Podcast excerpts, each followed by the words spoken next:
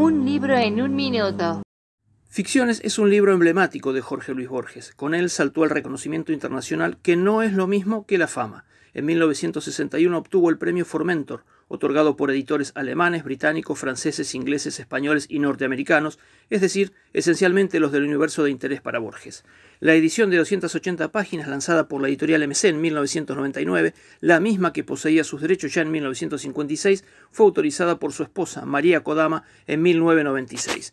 El libro se compone de dos partes. La primera la integran siete textos y es titulada El jardín de los senderos que se bifurcan. Se incluyen textos escritos hasta 1941 y tienen toda la literatura germana adorada por Borges. La segunda se compone de nueve cuentos de un Borges local, siempre metafísico para narrar a Funes el Memorioso o meterse con el género policial, cuasi filosófico en La muerte y la brújula. Es el Borges que mira con otros ojos las orillas porteñas todo construido con palabras precisas que parecen trémulas, pero son afirmaciones perspicaces, como toda la obra del hombre ajeno al peronismo que fue a morir a Ginebra en su amada Suiza. Un libro en un minuto.